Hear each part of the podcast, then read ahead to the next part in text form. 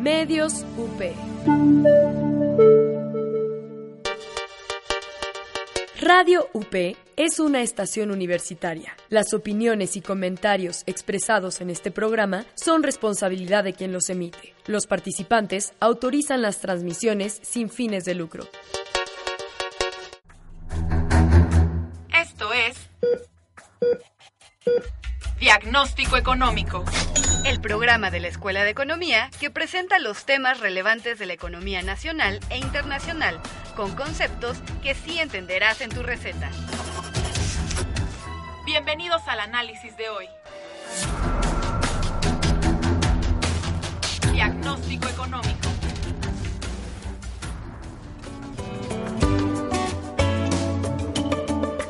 Muy buenas tardes, me da mucho gusto saludarles aquí en su programa de diagnóstico económico. Mi nombre es Gabriel Pérez del Peral y tengo el gusto de darle la bienvenida a Marcos Blancas, alumno muy bueno de la carrera de finanzas, semestre noveno. Noveno. Si, si, quieres presentarte, mi estimado Marcos, eh, tu pasatiempo favorito, eh, si estás trabajando, expectativas, eh, esta es tu casa. Perfecto, muchísimas gracias Gabriel. Este sí, soy Marcos Blancas, ya dijiste muy bien, finanzas de noveno semestre aquí en la UP. Este, mis hobbies son realmente todos los deportes de equipo, principalmente el fútbol. Este, el ciclismo, el ciclismo es de lo que me encanta. Este, me gusta mucho también estar enterado de estos temas, este, económicos y, pues, ¿qué te digo? Este. ¿Qué tipo de deporte te gusta? Este, fútbol y ciclismo. Es, ciclismo. Tienes tu bicicleta y lo practicas. Sí, aquí en, en la ciudad que es bastante, bastante. Conflictiva. Sí, mucha adrenalina. Así en es. El viaje. Muy bien, muy bien, Marcos. Pues estamos eh, eh, pues con temas muy interesantes en el entorno, en el contexto. El día de hoy, a las nueve de la mañana, se presentaron las minutas de la reunión de política económica del Banco de México, celebrada el 4 de octubre, ¿no? Hace, dos, hace dos semanas. Y pues vienen cosas muy interesantes en, en esta minuta, es la minuta número 62, se las recomiendo, es muy, muy interesante ir eh, dándole seguimiento a estas minutas porque nos va eh, reflejando cómo va cambiando el, eh, el en tiempo real el, el, entorno económico para hacer negocios en, en el mundo y en este país. Las opiniones son muy, muy interesantes, personas calificadas, autorizadas eh, en, el, en el staff del Banco de México. Hay que recordar, hay cuatro subgobernadores, un gobernador. Y bueno, eh, sorpresa porque eh, pues ya nos enteramos quién fue el subgobernador que votó en contra de dejar la tasa de interés en 7.75. Si pudiste ver el, esa parte de, de la eh, minuta. Este, no, me quedé en la parte, perdón, del entorno económico. Exacto, este, entonces, eh, mira, desde diciembre del 2015 se inicia esta eh, senda de crecimiento en la tasa de referencia, en la tasa de fondos federales, en Estados Unidos y en México, ¿no? Hay crecimiento importante, diciembre del 2015, y por primera vez desde aquel entonces, el Banco de México se desliga, se desvincula de los incrementos de la tasa de interés y decide en esta reunión que, estamos eh, en, de las minutas que estamos analizando, decide no aumentar, dejar en 7.75 la tasa de interés y solo un subgobernador, y ya nos enteramos ahí en, en las minutas, el señor Ramos Francia, Manuel Ramos Francia, el doctor Ramos Francia, votó en contra él estaba a favor de subir la tasa de interés al, al 8%, 25 puntos base. Que últimamente, como dices, desde diciembre de 2015 se desvincula, pero parece que parece que el banco ya estaba poniendo más atención a mantener el dólar que a la propia inflación y sí parecía más bien que la tasa de México ya era una sobretasa de la tasa de la Fed, ¿no? Este sí me parece bueno que por fin se haya desvinculado porque nos da como no sé cierta cierta independencia, no sé, no estar siempre al, Ok. al margen de esa tasa. Sí, y además uno de los argumentos en, que, que, que se presentó ahí en, en- en la minuta es que tendríamos más margen de, de maniobra una vez que se generalice la desaceleración del Producto Interno Bruto para poder bajar más rápidamente la tasa de interés y poder impactar positivamente tanto en el consumo como la inversión y así mover la demanda agregada para que eh, se reactive el crecimiento del Producto Interno Bruto, ¿no? Básicamente. Y bueno, el otro tema que vamos a comentar el día de hoy tiene que ver con, con esta consulta, ¿no? Esta eh, eh, encuesta, dos tipos de, de vinculación con los ciudadanos. Una consulta y una encuesta, que son cosas diferentes. ¿Estarás de acuerdo? Claro. eh, sobre el nuevo aeropuerto de la Ciudad de México. Una consulta eh, utiliza estadística descriptiva, en cambio, una encuesta, bueno, vale la pena mencionar que en una consulta no se está representando a toda la población. De acuerdo. En una encuesta sí. En una encuesta se utiliza estadística inferencial, hay probabilidades, hay muestreo y seleccionando adecuadamente la muestra, pues está representando todo el universo de ciudadanos de nuestro país. Sí, sí, sí. Una consulta es más general y pues es difícil atacar como al target que, que quieres atacar, ¿no? Que es esta... Sí, bueno, es, más complicado. Sí, Desgraciadamente, el, el presidente electo mencionó que le va a dar más atención a la consulta que a la encuesta.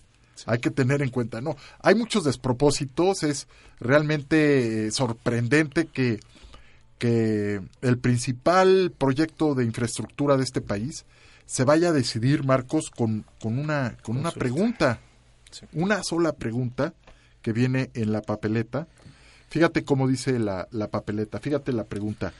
Dada la saturación del Aeropuerto Internacional de la Ciudad de México, ¿cuál opción piensa que será mejor Para el para el país. país? Claro. Número uno, eh, reacondicionar eh, el actual aeropuerto de la Ciudad de México y el de Toluca y eh, continuar dos y construir dos pistas en la base aérea de Santa Lucía.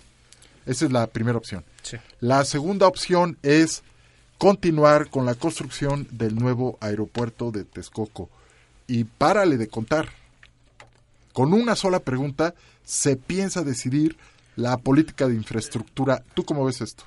Este, pues sí, como dices, es increíble que el mejor, el proyecto más grande de este sexenio y del siguiente que podría ser, este, se resuelva con esa pregunta. Este, lo que también me parecería necesario comentar es que es curioso que el, que el próximo, ah, que el próximo, este, este, secretario de Comunicación y Transporte ya, ya advirtió que se, que sí se van a invertir en, en el aeropuerto tanto de la Ciudad de México como de Toluca. Pareciera como si ya se hubiera dado una parte de la opción que ofrece esta consulta y eso es bastante... Parece, pareciera, ¿no? bastante Pareciese, sospechoso. pareciese que ya tomaron la decisión que la quieren legitimar. aunque en sí desde hace rato ya parece que buscan una instancia en la que pudieran rechazarlo, ¿no? Parecería que cuando mandaron a los expertos a, a investigar el tema y les dijeron que si era la mejor opción de Texcoco, ahora buscan la instancia de la consulta para ver si ahí se puede rechazar legítimamente el proyecto. Exactamente. Entonces aquí tenemos dos, ah, dos aspectos, pero antes que nada eh, le doy la bienvenida a Lynn Cueva. Gracias. Estimada Lynn, qué bueno que pudiste venir. Eh, ¿Qué carrera, qué semestre y tu pasatiempo, Aline? Este, yo estudio Administración y Finanzas en noveno semestre y mi pasatiempo es pintar. ¿Qué, qué te gusta pintar? ¿Pintas al óleo? ¿Qué tipo No, de con pintura? pasteles. Las uñas. Ah, muy bien. ¿Qué? ¿Se pinta qué? Las uñas, no nada. No, bueno. Este, aparte de eso, con pinturas eh, pastel. Ajá, exacto. Qué bien. ¿Y qué tipo de paisajes? ¿Qué te gusta? No, Bo- bodegones, rostros. Sí, Qué interesante. Qué bien, Aline. sí. ¿Y has hecho alguna exposición? Has- No, no, no, nada. pero sí podrías realizar alguna exposición. ¿Ya tienes ya algunos cuadros? Sí, sí tengo, pero todos los he regalado. ¿Sí? Entonces, Bueno, hay que decirle a la Sí, gente que, que recibió, preste. que, que- los preste, ¿no? sí. Oye, pues felicidades, qué, qué interesante pasatiempo. Bueno, muy bien, está, eh, platicaba con, con Marcos sobre la consulta del nuevo aeropuerto, Sí. ¿no? Que con una sola pregunta se pretende decidir eh, la política de infraestructura, ¿no? Sí. El proyecto más importante. ¿Cómo ves esto, Aline? Pues a, bueno, a mí me llamó mucho la atención que, que pude leer hoy en la mañana, que incluso este, dicen que no importa la cantidad de gente que, que vaya ahora sí que a, a opinar, sino que lo que importa es el resultado. O sea, es decir, que si ellos están esperando que, que 10 personas voten Terrible. y solo ¿no? votan dos, el Terrible. resultado de esas dos es lo que más les... Sospechoso, les como decías, Marcos. Bastante sospechoso. Sí, de hecho... ah, perdón, no, perdón. adelante, No, y también leí que, que incluso el INE estaba diciendo que, que no era viable hacer la consulta, que si querían que ellos, o sea, que ellos estaban de acuerdo en, en apoyar si se quería hacer, pero si no recuerdo, hasta tendría que ser hasta 2021. Si de alguna manera quieren que, que el INE apoye a, a elaborar la consulta, pero que se tendría que modificar la ley. Y pues la verdad es que me quedé pensando mucho porque pues pensando en que Morena ahorita tiene como la pues La hegemonía. exacto, ¿no? pues no cree que fuera como gran de gran dificultad que lo pudieran llegar a lograr si así lo quisieran. Exactamente. Marcos, querías comentar algo. Este, creo que fue, me parece, hoy o ayer que se anunció que sí, en las 16 alcaldías iba a haber, de la Ciudad de México iba a haber, este, este... Mesas. Mesas, sí, para esta consulta y, y, y en, en el Estado de México solo anunciaron como los municipios más importantes, como Metepec, este, Toluca, Valle de Bravo, no recuerdo otro más, pero sí. Sí, no, no son todos y pues es interesante, quién sabe cuál haya sido el criterio de elección. Este, supongo que el criterio No de se elección- conoce, ¿no? No. Obvi- obviamente. que, que deberían ser los, los lugares aledaños, ¿no? Que pudieran usar este, este aeropuerto de forma, pues, comercial y común, no sé. Así es. Entonces, la gente que va, que va a entrar a la consulta, pues en realidad ni va a usar el aeropuerto, es muy probable, ni le interesa usarlo, ni le interesa que pase, pero va eh, de alguna forma a, ser invitada para que participe en la consulta, ¿no? Decimos que eh, la diferencia entre una encuesta y una consulta es que no, no está representando eh, al- a los interesados, no está representando a los ciudadanos la consulta, pero sí la encuesta. Jaime Rodríguez se está incorporando con nosotros. Eh, mi querido Jaime, ¿cómo estás? Hola, ¿qué tal? Buenas tardes. Muy bien, muy bien. Aquí, llegando del tráfico de la ciudad. Así es, presentaron un examen ayer, me comentabas, ¿no? Del, Así es, del el, Ceneval. el Ceneval. Sí, de ¿cómo estuvo? Platícanos. Pues la verdad estuvo bastante bien, estuvo largo. Empezamos creo que a las 8 de la mañana. Objetivo del, ¿cómo estuvo el, el examen? Cu- ¿Cuál fue? ¿De Bien estructurado. Bueno, ¿De había... qué materia? Eh, era dependiendo la carrera, obviamente. Ok. Eh, había de contabilidad, había de negocios internacionales. ¿Cuál era el objetivo? ¿Cuál es el objetivo? El objetivo, evaluar el conocimiento general de la carrera, o sea, evaluar si realmente has aprendido durante este periodo universitario examen? Ok. el, el conocimiento general que tienes que tener para nombrarte licenciado. Sí, pero no es un examen de egreso, o era ya es el examen No, de no, egreso. fue, fue más por una clase que nos lo pidieron hacer, fue como un extra, Claro. porque con el nuevo, con el nuevo modelo creo que no se necesita. Ya, ¿No tienen como opción de titulación el Ceneval ya? No. hay eh, ¿Qué opciones de titulación les han manifestado sus coordinadoras? Nosotros entramos en programa de titulación cero y creo que seremos la única generación de la UP que lo tenga. Sí. Este, Ok. Estamos blindados por esa parte, yo creo. 2000, el plan es Este, 2014. 14, sí. 2014. Tú también, Jaime. 2018, sí, Tú, Ali, igual. Entonces, titulación cero. Titulación cero. Este fue un extra, nada más. Como para ver de lo que nos salvamos. Y seguramente porque dices que es el último. Este, Es la última generación. Van a quitar la opción de titulación cero. Sí, me parece, me dijo uh, este ¿Tu coordinadora? mi coordinadora sí que fue esta la, uni- la, la única prueba de esa titulación cero. Ah, ok.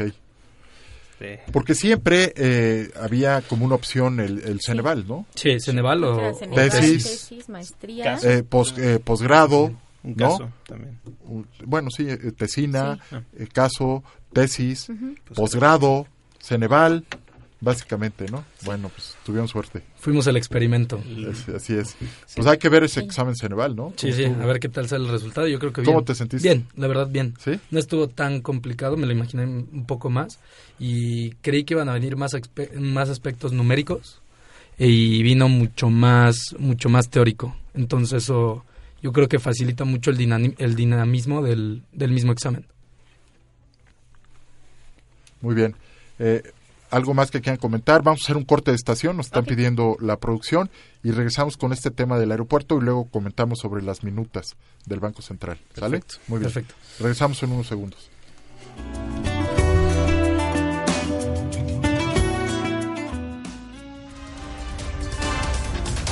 No te vayas. En un momento regresamos con el diagnóstico de la semana.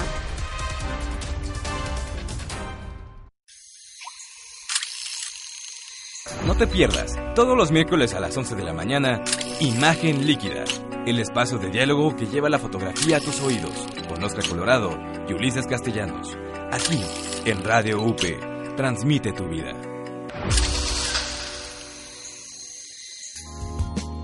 Escucha la barra, el lugar donde Abraham, José María y Juan Carlos discuten sobre los hechos políticos más relevantes en nuestro país y el mundo, sin ningún filtro.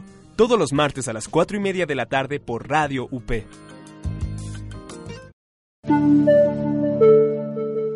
Medios UP en redes sociales. En iTunes, encuéntranos como Medios UP.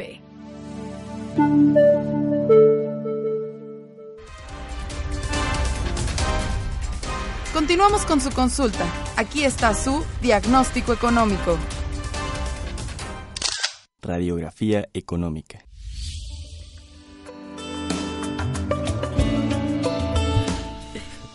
Muy bien, estamos aquí de regreso. Y eh, bueno, el, el futuro presidente de México, ahora presidente electo, ya mencionó que sí va a ser vinculatoria la, la consulta. Y eh, pues a esperar. Estamos hablando que les va a costar cerca de un millón quinientos mil pesos la, la, Sí, leí entre, La- un, entre un millón y un millón y medio. ajá. elaborar eso. Y les van a quitar a los 255 diputados federales de Morena, les van a quitar seis mil pesos, ¿no? Así es, una donación voluntaria. Y los senadores como que se están resistiendo, los de Morena, y, y Monreal, su, su jefe de, de la fracción parlamentaria, está diciendo que lo están analizando, ¿no? Pero por lo pronto eh, son seis mil pesos a los 255 diputados federales de Morena. ¿Querías comentar algo, mi Sí, estimado Jaime? Sobre esto, eh, había una noticia que dos diputados, no recuerdo el nombre, por aquí los debo de traer. ¿De Morena? Sí, sí, de Morena, que igual les consultaron, les hicieron una pregunta como de qué opinan de los donativos voluntarios que van a tener que dar. Y estos se negaron y dijeron como no, nosotros no tenemos que dar nada, no tenían ni idea de- del tema. Entonces esto nos muestra que sigue habiendo falta de comunicación en el mismo partido y en la idea del gobierno con sus funcionarios. Sí, por supuesto, ¿no? La improvisación Justo. reina en, en, pues a nivel eh, Congreso y esperemos que no vaya a ser así el gobierno que va a tomar posesión el, el- el próximo primero de diciembre, pero yo lo dudo, ¿no? Sí, ¿Cómo también, lo- también sí. lo que quería comentar, justo una Adelante. clase, leyendo las noticias de una clase que tuvimos de, de filosofía, uno de los tres grandes malestares de la sociedad actualmente es el malestar político que tiene la gente. Y dentro de ese malestar político existe una figura que se llama el falso consenso, que es, eh, por definición, es que las personas tienden a presuponer que sus propias opiniones y hábitos están entre las más elegidas apoyadamente ampliamente por la mayoría. Esto es algo que podemos ver últimamente con las nuevas propuestas y con lo que se está viendo del populismo que está generando. Esto lo veo como un problema para la democracia y eso en, el, en la misma votación que se va a llevar a cabo para el nuevo aeropuerto. Hay gente que realmente no tiene ni una idea de cómo se hace un aeropuerto y solo porque... La mayoría no sabemos, Sí, sí, ¿no? no sabemos. Se necesitan, a ver, eh, conocimientos de, de mecánica de suelos, ¿no? Aquí en este en, en esta cabina, pues yo creo que ninguno de nosotros sabemos de mecánica de suelos. No, todavía no. ¿no? Aquí veo financieros, aquí veo gente que, que estudia en, en la escuela de empresariales, pero tampoco cuestiones de eh, aeronáuticas, ¿no? Eso es importante. Y eh, pues es una decisión técnica, no política. ¿Cómo ven ustedes? El, el, el presidente electo López Obrador está tratando, es hábil políticamente, hay que reconocerlo, pero le está dando ese cariz, ese matiz eh, político. ¿Es una decisión política o una decisión técnica? Las dos cosas, ¿tú cómo ves, Marcos? Este, pues yo creo que... O un se- total despropósito el- la consulta. Yo estoy de acuerdo. ¿no? Claro, es total de despropósito. Yo creo que quiere mover a su gente. Este, aunque yo pronostico que esa consulta no vaya a tener tanta participación como él espera. Este, porque es un tema que a la gente, a su gente, no creo que le importe realmente. Como sí le importó que AMLO ganara, por ejemplo. Exactamente. Tú, Aline, ¿cómo estás viendo esto? Pues yo lo veo un poco, o sea, un poquito problemático por cómo están manejando la situación. Porque pues, al final ellos están enfocados a manejar a, a su gente, a la gente que está con ellos, y con algo que digan, todos se van y dicen, sí, tiene razón. O sea, lo, puedes ver incluso hasta en las ligas de las, de las noticias, como la gente que, que está con AMLO creen que tiene razón de que no se debe hacer el aeropuerto porque le va, va a ir, o sea, va, no va a ser beneficioso para, para, para nadie. Entonces yo creo que ahí a lo mejor yo creería que sí, o sea, que la gente que está con él sí iría a, la- a, a esta consulta. Lo vería un poquito preocupante por esa parte, Sí. la verdad. Sí, un poco de fe ciega, Es como dicen. Político, técnico, las dos. Yo creo que es más político. Esto va a ser un resultado y, a ver, ojalá yo me equivoque, pero de la consulta estoy un 70% seguro que va a salir que no se siga con la construcción del nuevo aeropuerto y en base a tema político 100%. Gente que solo por seguir las promesas del profeta van a poner que no, sin, sin consultarse, sin nada. Ok, pues ya está el 30% eh, de avance en el aeropuerto.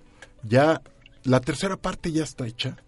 Eh, el fondeo se colocaron eh, diferentes instrumentos financieros a nivel mundial. Hay bonos colocados en, en- en Asia, en Europa, para fondear los gastos y eh, va a ser una muy mala señal para los mercados. eh, Lo que estás eh, eh, comentando, Jaime, de que vayan a decir que no va a estar el aeropuerto en Texcoco cuando es una decisión exclusivamente técnica Así es. que no debe este, someterse a consulta y que imagínense el, el tipo de cambio cuando ya se, se dé a conocer cómo, cómo va la consulta y además las calificadoras, ¿no? Las calificadoras al y, de hecho el día de ayer el secretario de, el próximo secretario de comunicaciones el ingeniero Jiménez Espriu ya reconoció oficialmente que se van a desperdiciar de entrada 100 mil millones de pesos. O sea, van a tirar 100 mil millones de pesos a la basura. Totalmente grotesco lo que, lo que pretenden hacer cuando es totalmente técnico. Aline, ¿querías comentar algo? Este, no, bueno, sobre eso yo creo que es más mucho más político, Quieren hacerlo, ¿no? Una decisión política. porque si fuera técnico se hubiera encargado de, de juntar a gente preparada que pudiera en verdad valorar el, el proyecto y dar como una opinión mucho más acertada acerca de, de la construcción del aeropuerto. Y pues, o sea, ahí sería un poquito preocupante que la gente, o sea, si la gente quiere no hacer el proyecto o ese, o ese es el resultado de la consulta, pues ahí sería interesante saber si él va a continuar con, con o sea, si él va a querer continuar con, con la decisión de no hacerlo o por conveniencia de, de la cancelación de los contratos y el pago de, de indemnizaciones, pues tenga que continuar con ello. O sea, yo creo que sería como un punto interesante Claro. de cómo lo tomaría la gente que se está tomando como el tiempo de ir a, a esa consulta. Exacto. Eh, algo más, eh, nos decías que traías Pues varios comentarios, yo creo- Jaime. Yo creo que lo que tenemos que ver, y también ya poniéndonos a analizar, que tenemos dos propuestas que, que la, para empezar, lo de Texcoco yo creo que no hubo el estudio necesario, a pesar de que hubo alrededor de 67 estudios por parte del gobierno de Peña para decidir la mejor zona para poner el nuevo aeropuerto. Pero igual, eh, el tema de lo que se justifica el, el equipo de Morena es el hundimiento, que es lo que provocaría que se le tuviera que meter mucho dinero para mantenimiento. ¿Por qué? Porque se hundiría entre, creo que un metro, metro y medio por año y más con las capacidades, los pesos, todo esto. Y parte de que el lago de, de Texcoco y esta zona fue estaba dentro de un plan ambiental de rescate, de rescate para un nuevo proyecto desde 1979, cosa que no consideraron yo creo, porque si podemos analizar este punto también yo creo que no hubo el estudio necesario para ver esto por parte del gobierno de Peña, pero ahora ya con todo esto, ya con el proyecto empezado, tenemos el proyecto aún... Eh, Nada más un comentario, varios empresarios muy poderosos a nivel nacional están ya eh, adentro en las inversiones, estamos hablando de eh, Quintana, de Slim, etcétera, los principales empresarios, que no le entran, Jaime, no le entran si no hay un, una, previa eh, reflexión, estudios y garantías sobre lo que están invirtiendo, ¿no? Entonces, pues a nivel internacional, el arquitecto que, que lo diseñó, pues ha hecho de los eh, aeropuertos más importantes a nivel mundial, ¿no? Entonces, por esa parte, yo eh, me gustaría afirmar contundentemente de que sí está bien tomada la decisión, que es ahí el mejor lugar, ¿no? Pero desde que tomó eh, la candidatura eh, López Obrador, desde que la ganó el primero de julio, pues ha estado cambiando de opinión. Primero dijo que no, luego dijo que a lo mejor sí, si entraba Slim, y ahora dice que no. Entonces, realmente mucha ambigüedad. No, no sé si lo sientas de esa forma, Jaime. Sí, tenemos inconsistencia en las declaraciones del presidente electo y eso al final genera incertidumbre en los mercados. Eso lo vemos en nuestro aspecto financiero y vemos que, que cambia. O sea, él se tiene que ya poner de acuerdo porque si no, una declaración de él nos puede levantar el tipo de cambio a 22 pesos, a 23 pesos. O más, es lo que decíamos, ¿no? Eh, a partir del primero de, de diciembre, eh, pues los mercados no le van a perdonar un error de este tipo, ¿no? Que puede ser el error de su sexenio, el cancelar un proyecto de inversión de 30 mil millones de dólares. Así es. Bueno, punto y aparte, no sé si quieran comentar algo más, si no vámonos a las minutas del 4 de octubre que se publicaron hoy a las 9 de la mañana, la minuta número 62 de, de la reunión de política económica, en donde pues inicia este documento, inicia esta minuta, haciendo un eh, pues un esquema eh, subrayan los miembros de, del, del staff del Banco de México algunas consideraciones ¿no? sobre el entorno no sé si quieran empezar Marcos algo del entorno que se mencionaron que se mencionó los diferentes miembros de la Junta de Gobierno, ¿no? Este, sí, hablaba globalmente de un desde un crecimiento moderado que de hecho es que en Estados Unidos específicamente es más acentuado. Este Exacto, uno de los eh, subgobernadores dijo, ¿no? Eh, sí. Que es a diferencia del mundo desarrollado, Estados Unidos es el único país que hoy por hoy está creciendo en forma importante, lo que decías, pero ¿por qué? ¿Por qué está creciendo tanto Estados Unidos? Por el estímulo fiscal. ¿No? ¿Se acuerdan que lo mencionan en un párrafo? Dice, hay estímulos eh, vía impuestos, disminución del 35 al 21% ah, en diciembre pasado. Eh, y que entraron en enero de este año. Y esto está generando liquidez, está estimulando el consumo, está estimulando la inversión y y, todavía, fíjense, ¿se acuerdan que lo mencionan en uno de los párrafos? Y además, este crecimiento va a seguir para los próximos semestres. No dice en forma singular, es el plural, varios semestres más va a seguir creciendo la economía de Estados Unidos. Entonces, ahí viene la reelección del el presidente Trump. Yo en lo personal, es una opinión personal, creo que sí le va a alcanzar para lograrla. ¿Tú cómo ves? Es que yo creo que, a ver, de los pocos logros que, bueno, pocos relativos, pero el crecimiento económico que prometió lo está cumpliendo. O sea, esa es la promesa en la que se puede centrar su campaña de reelección y lo va a centrar en esto y en los logros que se puede inventar, cualquier logro que diga que él logró y que su administración logró, se van a colgar de ahí. Entonces, es una fuerte es un fuerte impulso para él y para esta reelección. Marcos o Aline, el que guste comentar algo. O los dos. No, este, bueno. Vamos a, o, les parece bien que reflexionen sobre lo que querían decir. Vamos a hacer un corte de estación que nos está pidiendo nuestro productor Aldo y regresamos en unos segundos. Gracias.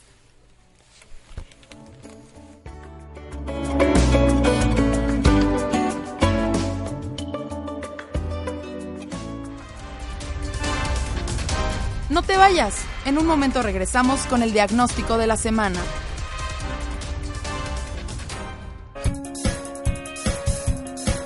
Cine, redes sociales, comunicación política, moda, periodismo deportivo, radio, investigación social, narrativas audiovisuales, comunicación empresarial, publicidad, mercadotecnia, fotografía y reporterismo. Muchos medios por explorar, un solo lugar. Comunicación UP, comunicando al alcance de tu vida.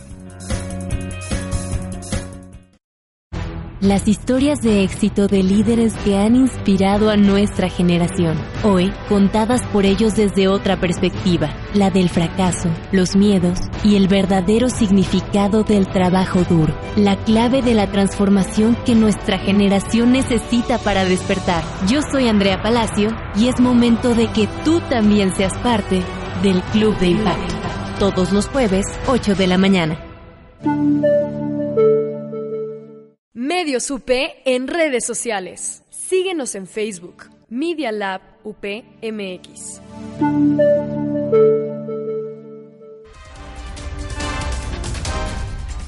Continuamos con su consulta. Aquí está su diagnóstico económico.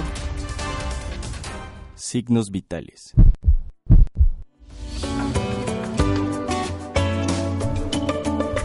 Muy bien, eh, estamos aquí de regreso en su programa de diagnóstico económico. Entonces hablamos de la minuta número 62 de la reunión del 4 de octubre y decíamos que en el eh, resumen de riesgos, en el equilibrio de, de riesgos, pues destaca eh, primero que todos opinaron en la Junta de Gobierno que el entorno eh, se caracteriza por una incertidumbre creciente Así y es. dos, cuatro riesgos importantes. Sí. El primero, ¿se acuerdan? Este, la tensión comercial, ¿no? Me parece. Número uno, la- el, eh, el incremento de los conflictos comerciales Así es. entre Estados Unidos y China. Número dos, el- Este, la holgura financiera, ¿no? Me parece. la no, al contrario, la, La- bueno, no, la, la contracción, carencia. la, con- la, la carencia de holgura, la contracción financiera a nivel mundial eh, generada por el incremento de las tasas de interés. ¿No? Dos, nos faltan dos. Factores políticos. Sí, también la inflación, ¿no? Si no bien me parece que sigue... Es que es, derivado de, la de que primera, la la falta de holgura. No, no hay holgura en la economía de Estados Unidos, entonces están creciendo. 4.1 es el crecimiento en el segundo trimestre y como es muy escasa la holgura de, de la economía de Estados Unidos, se está sobrecalentando. Sí. Y, y lo mencionan todos los, los miembros de la Junta de Gobierno que hay un este hay presiones inflacionarias en Estados Unidos. Así es. ¿no? Entonces, eh, eh, hasta ahorita llevamos el conflicto comercial, eh, la parte de la contracción financiera por el incremento de las tasas de interés, eh, Problemas políticos. políticos y geopolíticos, perfecto, y el cuarto es el incremento en los precios del petróleo, ¿no? En donde dice que pues, la OPEP está eh, introduciendo mucha rigidez en la parte de la producción de petróleo y además el bloqueo comercial que le está eh, poniendo el presidente Trump a Irán, que es el cuarto productor de petróleo, ¿no? Entonces ahí están los, los cuatro eh, riesgos que hoy por hoy están determinando este equilibrio, ¿no? Esta incertidumbre y son los principales riesgos. También en aspecto positivo creo que podemos marcar que eh, se espera que el tipo de cambio pueda retomar fuerza por la especulación de que ahora sí en diciembre el Banco de México decida aumentar la tasa. Entonces eso Sí. también sale en el documento que dice que hay un poco de buen panorama para el peso y que agarra un poco de fuerza a, a previa de cambio de gobierno y previa a lo que se viene el próximo año. Muy interesante ese comentario. También este, resaltan de si bien hay hay estre- bueno hay un cierto estrés en, en las este, relaciones comerciales se resalta que México logró el USMCA y también que de todas las monedas de países desarrollados fue la más estable Ok, durante el periodo. durante el periodo sí. Son las, po- las buenas noticias que tenemos para... Y a nivel internacional, a nivel mundial, ¿qué, qué comentan? No, no sé si, si este, Aline, quieras hacer una puntualización sobre aspectos importantes. Pues yo, yo justo estaba pensando en lo de la, en lo del peso, de, de que puede haber una pues, mayor estabilidad, o se espera un poquito de estabilidad. Este, también destacaría que no, no, no quitan el dedo del renglón de que, a lo- de que se pueda subir la tasa en un futuro. Todo depende del, del panorama pues externo y de cómo eso nos pueda llegar a afectar a nosotros. Y aquí nada más quería hacer un comentario justamente de una de las noticias que, que pusimos en nuestro reporte, Sí, en su monitoreo que- de mercados. ajá, que fue el 13 de octubre, que dice el escudo de Banjico ante la crisis global es precisamente este pues la tasa que tenemos actualmente que es de 7.75%, que ellos lo ven como una oportunidad ante una posible crisis global derivada de esta lucha de este de esta guerra comercial o de las guerras comerciales que estamos viendo. Ellos lo ven como un, o sea, que, que en realidad es una medida preventiva, que, que el objetivo que el objetivo que tiene es agudizar la turbulencia financiera que le puede pegar al país. Claro.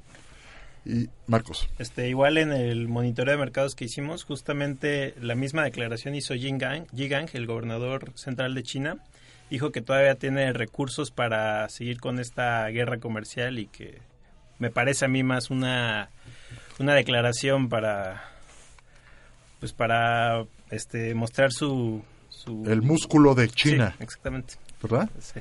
Eh, y, ¿Y qué es lo que está pasando? Hay una desaceleración en el crecimiento pues de todos los países y a excepción de, de Estados Unidos, China este año dice el Fondo Monetario que va a crecer 6.6 y el próximo año 6.2.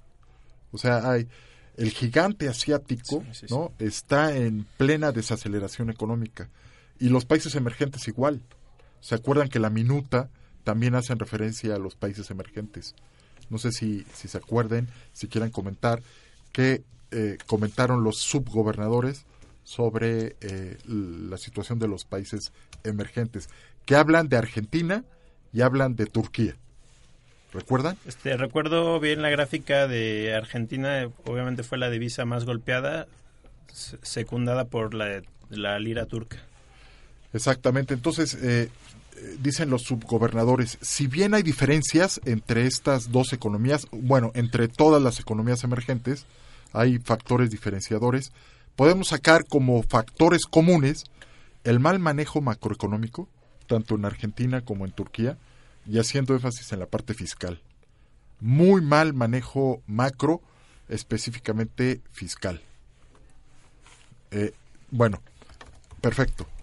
Aline, no, no sé si quieras comentar algo. Y luego habla de... eh, y reconocen eh, los subgo- subgobernadores que eh, hay presiones inflacionarias, pero el incremento, la tasa del, del incremento de los precios no ha sido lo grande que se esperaba en, en Estados Unidos, ¿no?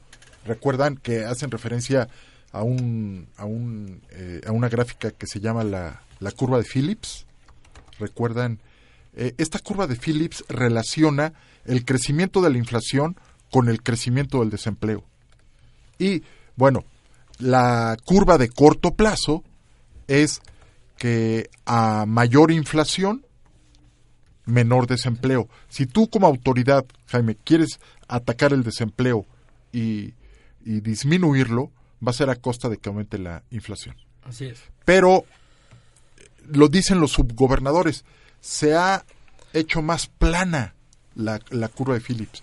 Quiere decir que ha sido eh, relativamente baja ¿no? la tasa de crecimiento de los precios en comparación con la disminución del desempleo. Y el desempleo en Estados Unidos, ustedes saben que está Niveles bajos. en una tasa de pleno empleo abajo del 4%, estamos hablando del 3.7, Siete. 3, Así es. ¿verdad? 3.7 y básicamente esa es la característica. Se ha estado aplanando la curva de Phillips. ¿Ok? Bueno, muy bien. No sé si quieran comentar algo más. Esa es básicamente la situación que se menciona. Y como decíamos al inicio de la, del programa, eh, Marcos, eh, hubo un subgobernador disidente. Así es, hubo uno que, sí votó a favor, no fue unánime el, el de no subir la tasa, tuvimos uno que, que prefirió votar por, Por por un aumento y no fue escuchado claramente. Fue, fue- Sí, no, fue no, ignorado. obviamente no hubo mayoría. El, el señor Manuel Ramos Francia, Francia, sí. él eh, fue el, el subgobernador disidente y eh, quiso, eh, bueno, puso algu- algunos argumentos que a mí en lo personal, uno no me convence, la verdad, en donde dice que la inflación subyacente ha estado persistentemente creciendo, la subyacente. Sí, no, para nada. Este, A ver. Si la ves en gráficas, está muy plana. Este. Este, ¿En qué rangos está, Marcos? Está en 3.6%.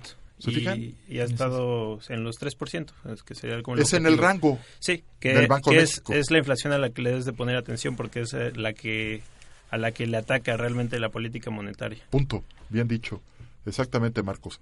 Entonces, ese fue uno de los argumentos. ¿No? Yo, yo lo pongo ahí entre comillas y le diría al señor eh, Ramos Francia que está en el intervalo del Banco de México y eh, pues cuál persistentemente alta. Las no subyacentes sí, Sí, sí, está. pero la que ve la política comentaria como bien eh, comenta Marcos es la subyacente. Y luego otro argumento en donde sí tiene razón eh, es en la productividad factorial, o sea, en la productividad de los factores de la producción que lo menciona, eh, no sé si quieres comentar algo, mi estimado Jaime, No, no, no. que dice, eh, ha estado eh, históricamente baja, no ha aumentado la productividad de los factores de la producción. Por eso somos vulnerables ante, ante choques de internos y externos en cuanto a eh, la inflación. Entonces, por eso dice que para que tenga credibilidad el Banco de México y votó a favor de subir la tasa de interés. Pero como ya comentamos, no hubo mayoría y se quedó en 7.75. Pero muy interesante. Más adelante, el próximo año, ya, ya con, con el nuevo eh, gobierno, no porque el nuevo gobierno lo haya logrado, sino más bien porque fue una recomendación del Fondo Monetario Internacional, ya la minuta va a tener específicamente quién, ¿Quién dice, dice qué? qué. Sí, como se acostumbra ya en Estados Unidos, pero aunque aquí era anónimamente.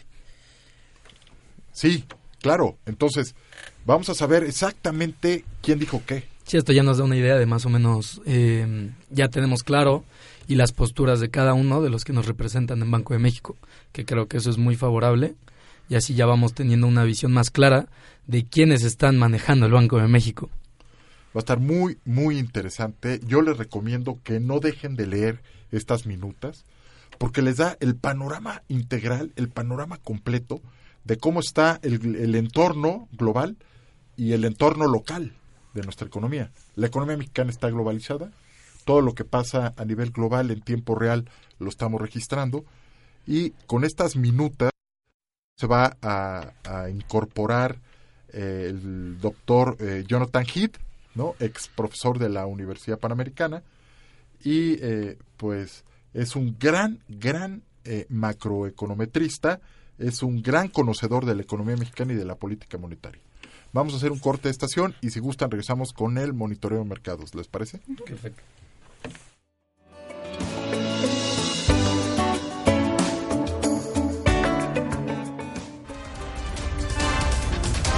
No te vayas. En un momento regresamos con el diagnóstico de la semana.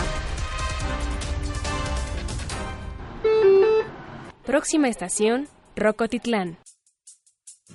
Prepárate para abordar lo mejor del rock en español en esta segunda temporada de Rocola.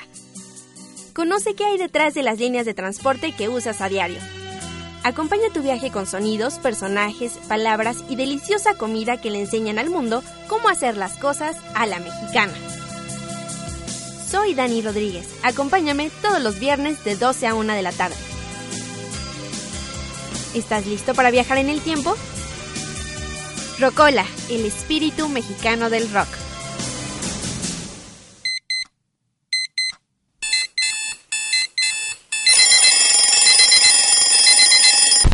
Sabemos lo mucho que odias este sonido. Nosotros también. Mejor inicia tu día con Wake los días, en punto de las 9 de la mañana, con Dylan Macías. Wake Coupé. Todo lo que necesitas para despertar como tú te lo mereces.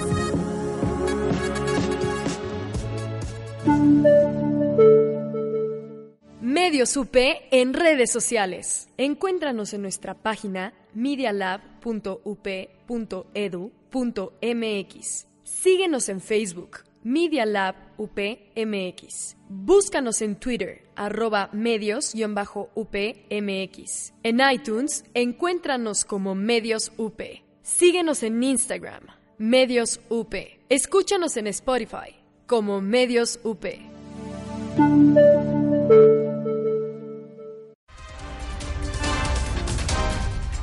Continuamos con su consulta. Aquí está su diagnóstico económico.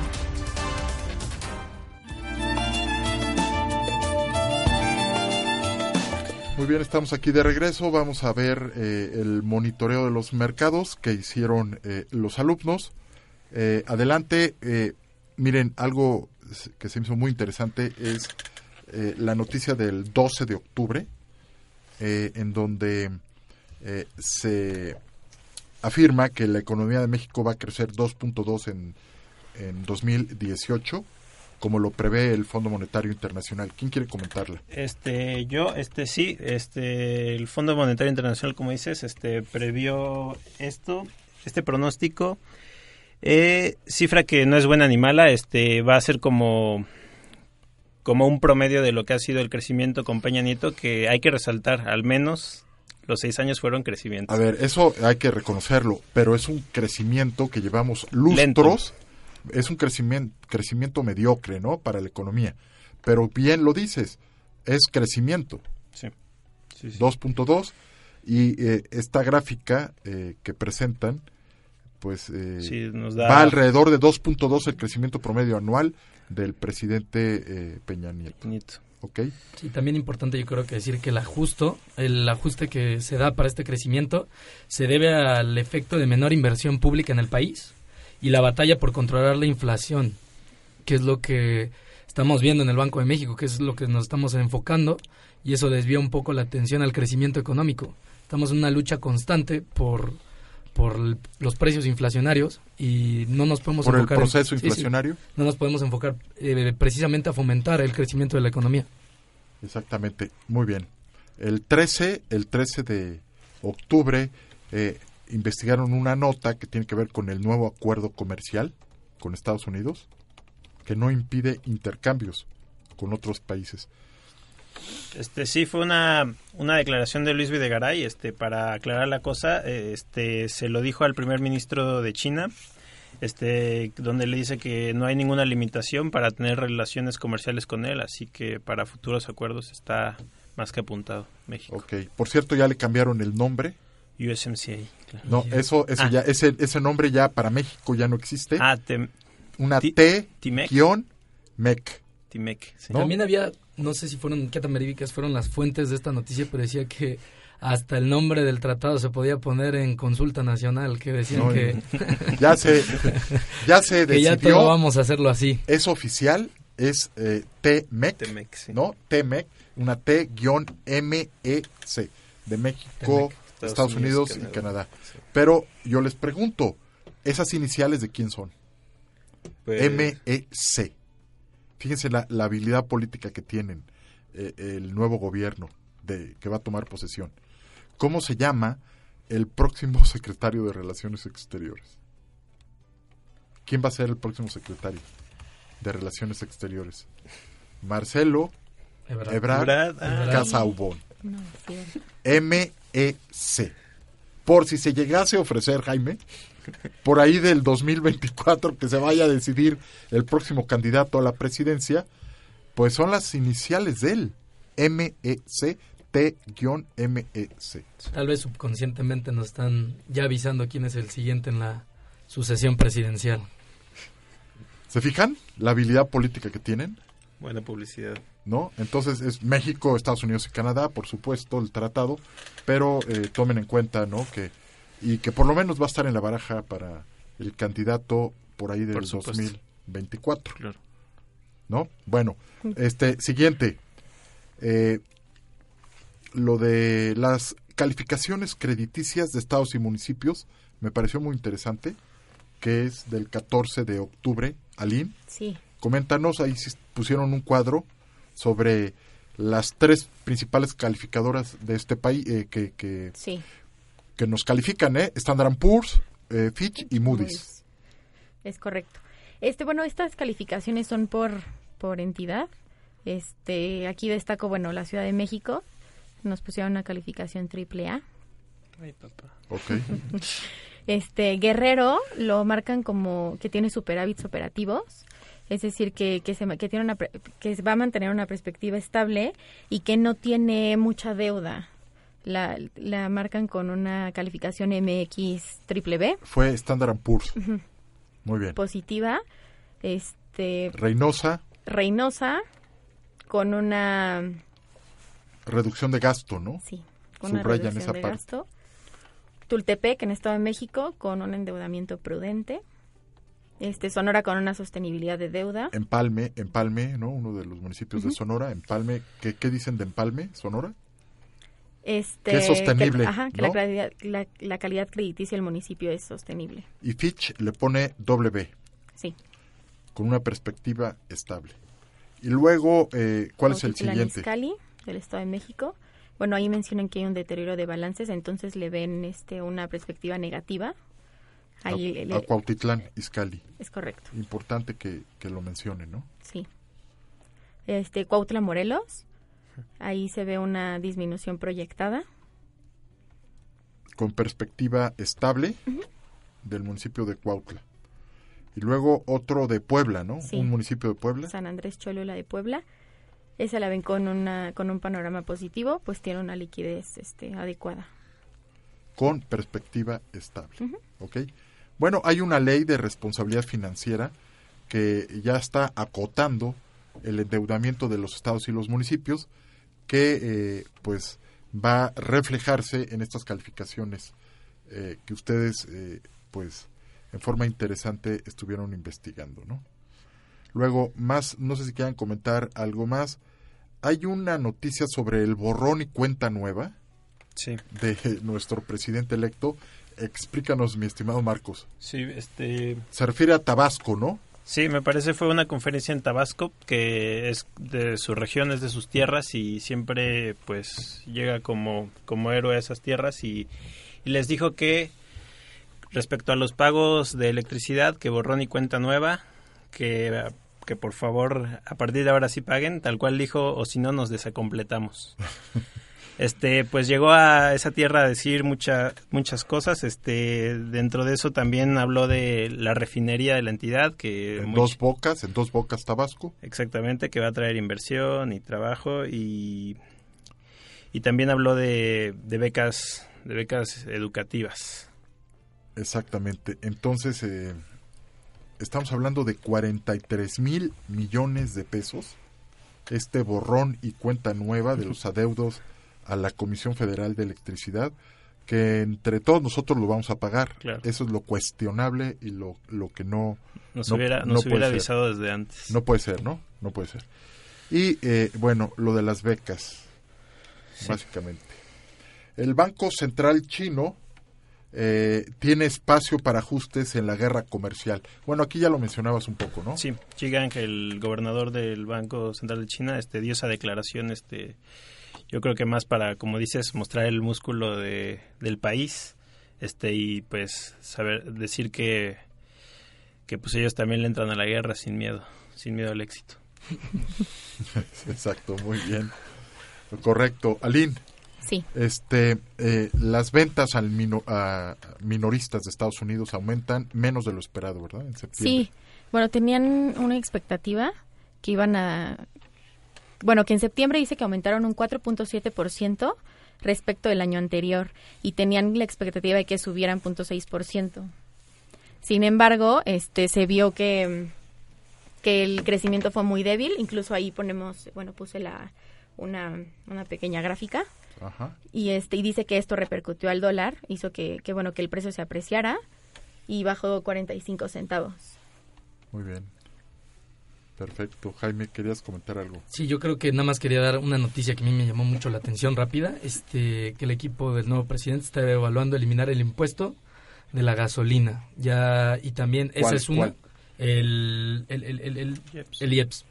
Está, ter- el- terrible sí, sí, sí. porque va, va a ser un boquete fiscal tremendo. Tienen una, ¿no? un- un- Sin una percepción económica muy, muy, un, muy pobre. un desconocimiento Sí, sí. importante, ¿no? Esta es la primera. La segunda es que también ya están poniendo los ojos en reservas federales. Uno de los diputados está diciendo que quieren No, bueno, tomar dinero de ahí. Desconocimiento total. Sí, por eso- y, y- y- y bueno, se menciona en la, en la minuta, ya el tiempo nos está presionando para irnos, pero nada más decir que eh, los países desarrollados tienen eh, precisamente esa solidez en la parte institucional que básicamente se resume en unas palabras, independencia del Banco Central, de los caprichos del gobierno.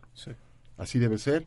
Y eh, yo estoy seguro que el nuevo subgobernador Jonathan Heath trae esa idea muy clara de que, de que hay que respetar la autonomía del Banco Central. Muy bien, pues ya llegamos al final del programa. Yo les agradezco mucho, Marcos Blancas, Alín Cueva, Ja- eh, Cueva, Alín Cueva y Jaime Rodríguez, el Bronco. ¿no? Así es, el mismísimo. gobernador de Gobernador Nuevo León. de Nuevo O futuro gobernador. Futuro gobernador. ¿De qué estado eres, Jaime? De aquí, nací aquí, pero vamos Ah. por la de Veracruz. Ah, perfecto, muy bien. Perfecto, entonces yo les agradezco mucho eh, que estén que en, en su programa de diagnóstico económico y los espero la siguiente semana. Que estén muy bien. Muchas gracias. Producción general, Aldo González Alcilo.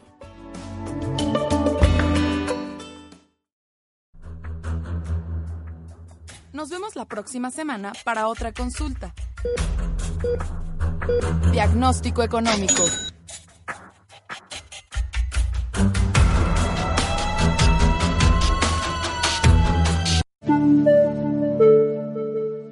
Nosotros somos Radio UP, transmitiendo desde la Universidad Panamericana, Campus México, desde sus estudios en Valencia 102, primer piso, en la colonia Insurgentes Miscuac, Ciudad de México. Radio UP.